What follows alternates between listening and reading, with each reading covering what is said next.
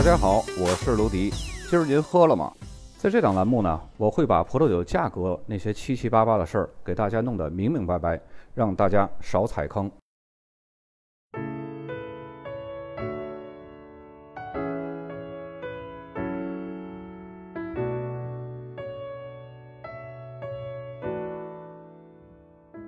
本期节目，咱们来介绍一下，大家看一下这个地图，靠海湾部分的这块区域，这是菲利普港，它是维多利亚州一个非常重要的葡萄酒片区，它是因为周围的海湾而得名的。它的优势呢，在于它靠近首府墨尔本的地理位置，还有高质量的风土，特别是在雅拉古还有莫宁顿半岛这两个产区，生产着澳大利亚一些品质水平和价格都非常顶尖的葡萄酒。那么黑皮诺和霞多丽是这个片区最主要的葡萄品种，同时澳大利亚最受欢迎的葡萄品种西拉子在这里表现的也是非常出色。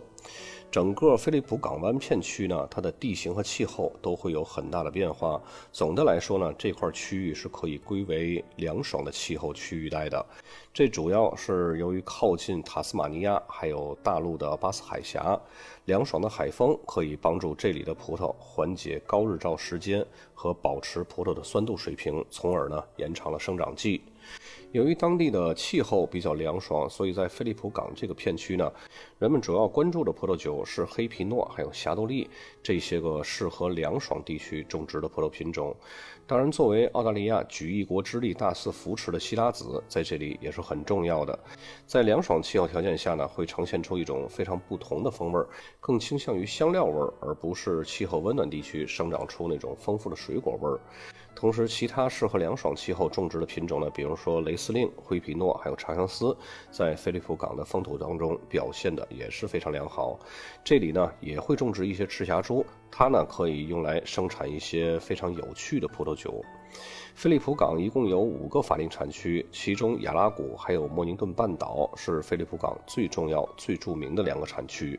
同时还有三个不太为人所知的产区，分别是山伯利、马斯顿山脉还有吉隆。那么这五个地区呢，一共有两百多家酒厂，其中大多数都是小型的精品酒厂。由于这里酒厂的规模都不大，因此呢，使用奔富酒厂那种铺天盖地式的品牌推广，它的成本就会太高了。所以当地这些酒厂呢，一般都是通过酒窖的品鉴室来展示他们的产品。同时呢，这种方式呢，已经成为了当地葡萄酒文化的一个固有的部分。不像那些可以大批量生产葡萄酒的产区，还有大型酒厂，菲利普港的葡萄酒厂呢，追求的是质量而不是数量。我们来逐一介绍一下这五个产区啊。首先，第一个就是当仁不让的亚拉古。它是维多利亚州菲利普港区最知名的一个葡萄酒产区了。它是位于首府墨尔本的正北侧，同时也是澳大利亚非常出名、非常古老的一个产区。亚拉古最早的葡萄园呢是出现在1838年，在随后的五十年当中，产区经历了飞速发展的阶段。到19世纪80年代，这个地区的葡萄酒产业呢已经就非常活跃了。但也就是在这个时候，根瘤亚病毒从欧洲跟随那些来澳大利亚定居的欧洲移民，也就传到了澳大利亚，这就对澳大利亚的葡萄酒种植业产生了巨大的影响。好在亚拉古的葡萄园呢，从这一灾难中逃过了一劫。然而，这种幸运的逃脱呢，并不意味着这个地区的葡萄酒文化就可以得到保护。消费者对于葡萄酒风格需求的变化呢，导致这个地区的葡萄酒第一次衰落了。因为在二十世纪初，澳大利亚国民对于葡萄酒的偏好呢，基本上转向了加强葡萄酒和口味特别浓烈的红葡萄酒。比如说，巴罗萨谷就是在那个时候以它非常浓郁、非常饱满的希拉子风格而闻名的。那么，这也就使得亚拉谷这。这种比较清淡的葡萄酒很难与他们竞争，这也是气候造成的因素，而不是人为想怎么样改变就可以怎么样改变的。于是呢，当地的数百英亩的葡萄树就被连根拔起了，土地呢就用来种植那些个利润更高的作物了。直到二十世纪六十年代末七十年代初，产区呢才第一次出现了葡萄栽培复兴的迹象。葡萄园开始呢在这一地区重新出现了。到二十世纪九十年代，葡萄园数量呢已经达到了空前的规模。如今亚拉谷的葡萄栽培总面积呢相对稳定，并且呢呈现缓慢增长的态势。目前产区已经拥有了很多大型的酒业公司，比如说在一九八七年，法国著名的明月香槟酒厂就来到了亚拉谷投建葡萄园，并且成立了澳大利亚香酮酒厂。从这时起呢，雅拉谷起泡酒酿造就从此开始发展起来了。同时，还有著名的德保利酒庄，它的产量还有规模最大的葡萄园都是坐落在雅拉谷。此外呢，大量精品小酒庄也使产区的葡萄酒产业更加多样、更加平衡。雅拉谷由于气候凉爽，因此呢，以出产勃艮第品种、霞多丽还有黑皮诺这两个适合在凉爽气候条件下生长的品种而著称。霞多丽在不久之前呢，还是这里的主导葡萄品种，不过现在呢，已经被黑皮诺所超越了。有一个关于雅拉谷还有勃艮第之间的对比啊，并不为很多人所知，就是它们之间呢，具有非常相似的凉爽的气候，还有起伏不平的地形，都是被悬崖和山脊所阻隔的。尤其是亚拉山脊，它可以说是一个迷你版的勃艮第金丘。一些最古老、最负盛名的酒厂，就是坐落在斜坡的东路，比如说幽灵酒庄。它是维多利亚的第一个商业酒厂，它就是位于在山脊比较低的山坡上，而大名鼎鼎的雅拉幽灵酒庄呢，也就是在幽灵酒庄东侧几公里处。那么在雅拉古葡萄酒当中呢，赤霞珠和西拉子算是并列第二受欢迎的葡萄品种了。赤霞珠在这里呢，有时会被酿造成单一品种酒，但是更多的时候呢，是和梅洛混酿，酿造成波尔多风格的酒。这也就是维多利亚气候比较冷所既定的一种模式。因为气候冷嘛，你这赤霞珠就没有办法达到非常完美的成熟度，就需要增加一些个梅洛以支撑酒体。亚拉谷的希拉子和南澳大利亚巴罗萨的希拉子呢，也有很大的不同。这里的希拉子呢，展现的更多是比较清新的香料味儿，而不是南澳那种比较浓郁的水果味儿。那接下来第二个产区呢，要介绍的就是莫宁顿半岛。它这个产区所占的范围呢，是占据了整个莫宁顿半岛的面积。由于紧靠海湾啊，它附近的像菲利普湾还有巴斯海峡。对当地的风土条件就起着非常重要的作用。除了受到海洋性气候的影响外呢，产区本身也是处在南纬三十八度地理位置。那么这两个因素呢，就决定了产区的气候是非常凉爽的。同时，另一方面呢，产区的光照时间又很长，这又有助于葡萄可以顺利的成熟。所以总体来说呢，葡萄在生长期气候凉爽，可以保持葡萄的酸度。同时呢，葡萄延长了成熟的时间，可以积累更多的。风味物质，那么用这样的葡萄酿造出来的酒呢，就会呈现出果味非常浓缩、酸味自然、单宁细致的风格。一般来说呢，莫尼顿半岛的降雨主要是集中在冬季和春季，夏季是比较温暖干燥的。这种气候条件再加上当地的红色玄武岩土壤，就能够给葡萄提供非常理想的生长环境。因为在降雨季，土壤储存了足够的水，以供生长所需的必要水资源，所以当地的灌溉基本上是不必要的。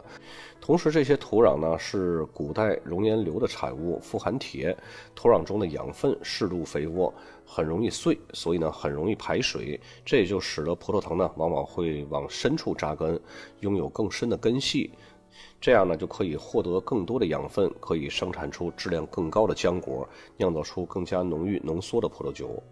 那莫宁顿半岛的声誉呢，是建立在品质非常高的葡萄酒之上的。它也是一个重质量而不重产量的产区啊，尤其是霞多丽还有黑皮诺。其中霞多丽呢是最受欢迎的单一品种酒。由于当地的种植条件还有酿造技术的不同，所以莫宁顿半岛的霞多丽是非常有特色的。同时呢，产区还能够用黑皮诺酿造出一系列风格各异的葡萄酒。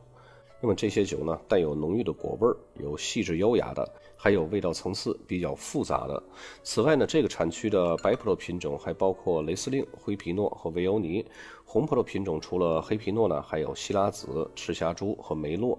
虽然这个地区的葡萄种植历史可以追溯到19世纪的晚期，但是商用葡萄园却是从20世纪70年代才开始发展起来的。那时候，几个独立酒商意识到了半岛地区的潜质，他们在这里呢就开始开辟葡萄园，并且呢取得了比较大的成功。于是呢，这又激发另一些人跟风，对这个地区投资建葡萄园。也就是因为这样呢，当地的葡萄酒产业就从此进入了一个快速发展阶段。如今呢，很多知名的葡萄酒品牌在这里都设有葡萄园，但是产区多数的葡萄酒厂呢，还是那些比较小规模的精品酒厂。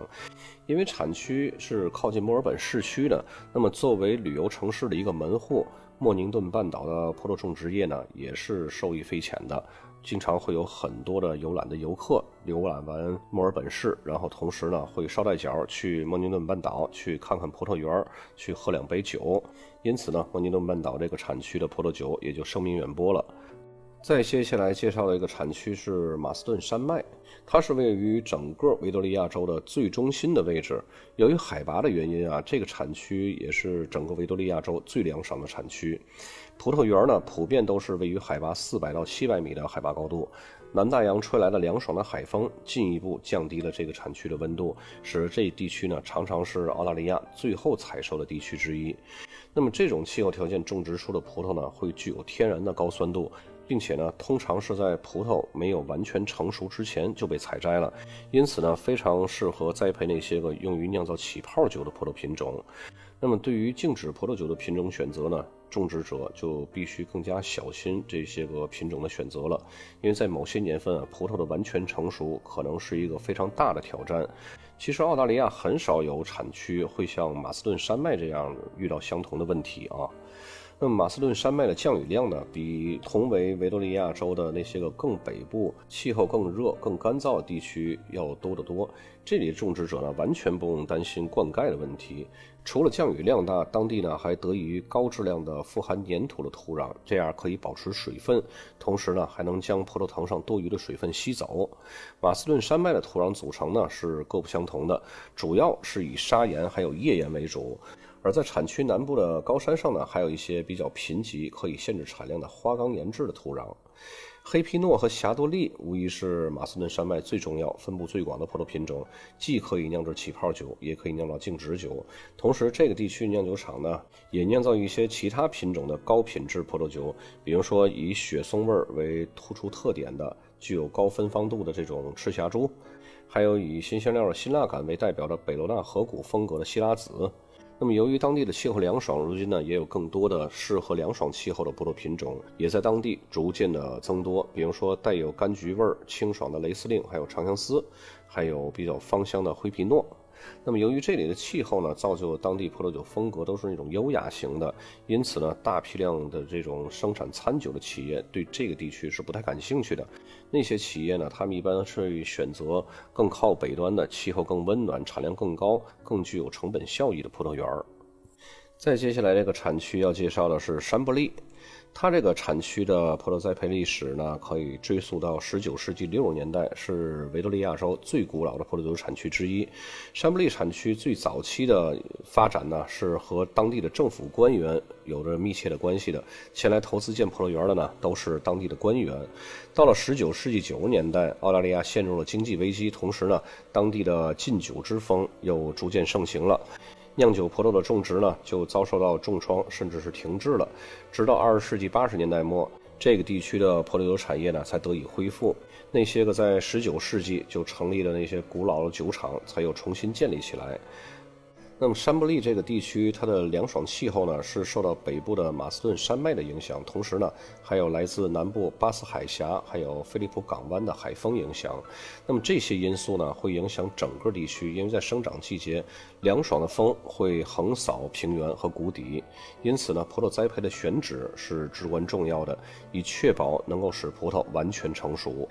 通常最好的葡萄园呢，都是坐落在陡峭的山坡上，这样呢，能够充足享受到阳光的照射，再加上漫长的成熟期，只有这些综合条件都达到了，那么山伯利它就可以生产出优质的葡萄酒了。那么山伯利的土壤主要是来源于这个地区的火山，富含玄武岩的土壤是支撑着整个优秀的葡萄园的一个重要支撑。以玄武岩为基础的风化粘土本身呢，养分含量就非常低，并且呢很容易流失，这样就会给葡萄藤带来压力。这种压力呢刚好得以减少树冠还有枝叶的生长，从而呢将有限的养分全部用于供给葡萄果实的生长。同时，在山布利降雨少是一个非常重要的一个大问题，所以灌溉是当地葡萄农必要的操作。那么最后一个产区呢，就是吉隆。吉隆还是一个比较大的一个片区啊，它和那个莫宁顿半岛是隔着菲利普湾隔湾相望的。那么这个地区呢，它的葡萄种植历史最早呢可以追溯到十九世纪五十年代，那时候维多利亚州的淘金热吸引来很多来自瑞士的居民，他们到达这里以后呢。就地就反手种植了吉隆第一批葡萄树，由于没过多久呢，就受到了根瘤芽的侵袭。那么这些最早的葡萄园呢，到了十九世纪八十年代就全部废除了。在这之后呢，吉隆的葡萄酒产业呢，用了将近一个世纪的时间才得以恢复。到了二十世纪六十年代，有人发现吉隆是非常适合种植葡萄树的，人们对在吉隆种植葡萄酿酒的这种兴趣才被重新激起。也就在那个时候，吉隆产区呢已经出现了很多以家庭为经营单位的葡萄园，还有酿酒厂。吉隆产区是靠近菲利普港湾的港口，还有巴斯海峡，全年都会有凉爽的海风，这就赋予当地凉爽的海洋性气候，延长了生长季节，因此呢也延长了成熟期。同时，吉隆呢也拥有不同类型的土壤。包括像石灰岩、黑色火山岩，还有红褐色粘土以及壤土。此外，当地的海拔高度呢，也在气候变化中起了相当大的作用。从二十米到一百五十米不等的海拔高度，也就造就了不同的微气候条件。那么，这个地区呢，主要可以划分成三个主要的片区：摩尔堡山谷、百拉瑞半岛，还有冲浪海岸。冲浪海岸呢是在大洋路这个附近，那里的天气呢是受到巴斯海峡影响会比较强烈的，气温呢会比较温和。莫尔堡山谷呢，它是位于吉隆靠北部比较偏远的内陆地区，所以呢更偏向大陆性气候。吉隆产区呢可以说几乎出产了各种类型葡萄酒，几乎所有的主要葡萄国际葡萄品种都在这里生长了。那么霞多丽是这个地区最受尊敬的葡萄之一，这里生产了一些非常令人惊叹的霞多丽葡萄酒，具有令人印象深刻的深度以及复杂度。如果要是精心培育的话，一些顶级葡萄酒可以在瓶中陈年很长的时间，演变出类似于勃艮第优质霞多丽那些个细节特点。那么这个飞利浦港湾五个产区，咱们就已经介绍完了。接下来咱们逐一把这五个产区的酒标来认识一下啊，主要还是认识它这个产区的名称写法啊。首先，第一张酒标左边箭头指向的就是雅拉古，大家看一下雅拉古就这么写。然后右边箭头呢指向的是黑皮诺葡萄品种名称。再接下来这个酒标，呃，靠顶部这个小字儿指向的就是雅拉古，然后右边呢最下面这个箭头指向是黑皮诺，然后靠中间的那个箭头指向是单一园儿。那么在黑皮诺和单一园中间的这个小字呢是自然重力法，这是一个酿酒的方法。接下来第三个酒标左面箭头指向的这个小字，在这个圆弧里边的小字就是雅拉古。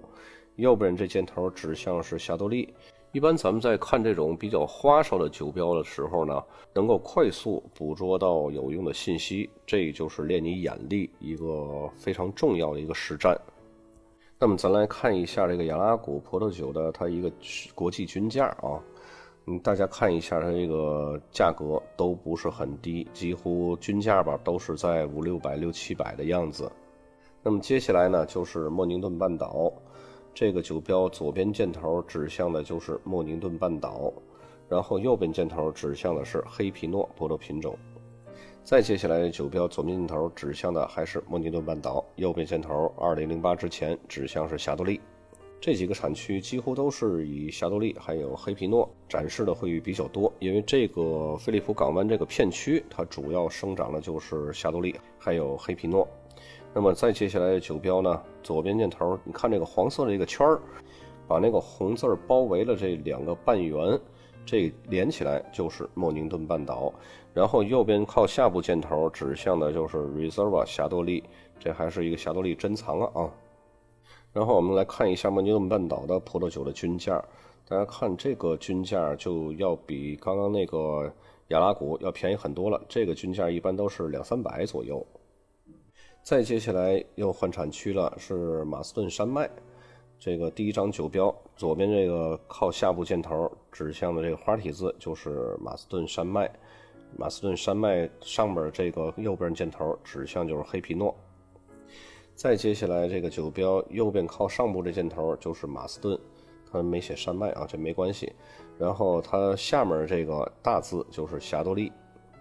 再接下来这个酒标左边这箭头指向是马斯顿山脉，右边箭头指向是佳美。大家很奇怪，为什么一个佳美它可以种在这儿呢？这个也是一个比较冷门的啊。其实佳美也可以适合种植在这种凉爽气候条件下。你像那个在勃艮第那些个气候凉爽或者是温度不达标的那些个地区、那些个片区。都会有种佳美，佳美呢，它本身它就是属于一个可以在凉爽气候条件下种植的一个葡萄品种。那么在澳洲种植这个葡萄品种呢，本身澳洲对于葡萄品种它没有规定立法必须得种哪个葡萄品种。那么你在这儿种这个，只是打一个品种的差异化，起不到具体的意义。你该是卖哪种比较低廉的价，你还是卖那个价。咱们来看一下马斯顿山脉的葡萄的均价啊。大家看一下这个葡萄品种，首先啊，就是在第二列这个，你看，除了黑皮诺就是霞多丽，只有这两个葡萄品种，它才可以要到最后面那个均价，也就是三百左右。其他品种在这儿根本就是不值一提。所以刚刚我说的那个佳美在这儿不可能是能卖到两百以上的啊，最多也就是百来块钱。再接下来这个酒标又换产区的是山伯利。左边箭头指向是山伯利这小字儿，山伯利这下面还写了一个 Victoria，就是维多利亚州啊。强调一下这个山伯利这个产区它在哪儿？因为像这种没有太大名气的产区，它必须要再定位一个它更大一点这个，让大家都认识它它的这么一个位置。否则的话，你都不知道它在哪儿，那就没有意义了，对吧？然后下面这个花体字指向的是希拉子。那么再接下来这个酒标呢，左边这箭头指向的是山伯利产区名，山伯利的下面右边箭头指向是赤霞珠。再接下来这个和第一个山伯利那个酒标有点类似啊，其实这是一个酒庄的，嗯，不同的是什么呢？这个左边箭头一样还是指山伯利，还有维克多利亚。然后下面这个花体字呢，还是希拉子，但是在希拉子的下面又多了一个 reserva，呢，说明这款酒要比刚刚那个普通不带 reserva 那个希拉子，从他们酒庄的定位上要更好一些啊。那我们来看一下山伯利这个产区的葡萄酒均价，大家看这个都是一两百块钱的啊。最后这个产区的酒标就是吉隆，左边箭头指向的这个就是吉隆，然后右边箭头指向的是品种名黑皮诺。再接下来这个酒标左边箭头指向这个黄色的小字儿也是吉隆，然后右边这个箭头指向这花体字是霞多丽，最后这个酒标，然后左边箭头指向是吉隆，吉隆旁边就是希拉子，然后我们来看一下吉隆产区的葡萄酒均价吧。吉隆产区葡萄酒均价还是比较高的啊，普遍都是在四五百五六百的样子，当然你也要看它是什么葡萄品种啊。普遍来说呢，只有黑皮诺还有霞多丽才可以堪此重任，拿到这么高的一个国际均价。其他的葡萄品种嘛，也就那样。那么本期这个飞利浦港湾这个片区的酒标呢，咱们就介绍到这儿，产区也给大家介绍完了。那么咱们下期再见。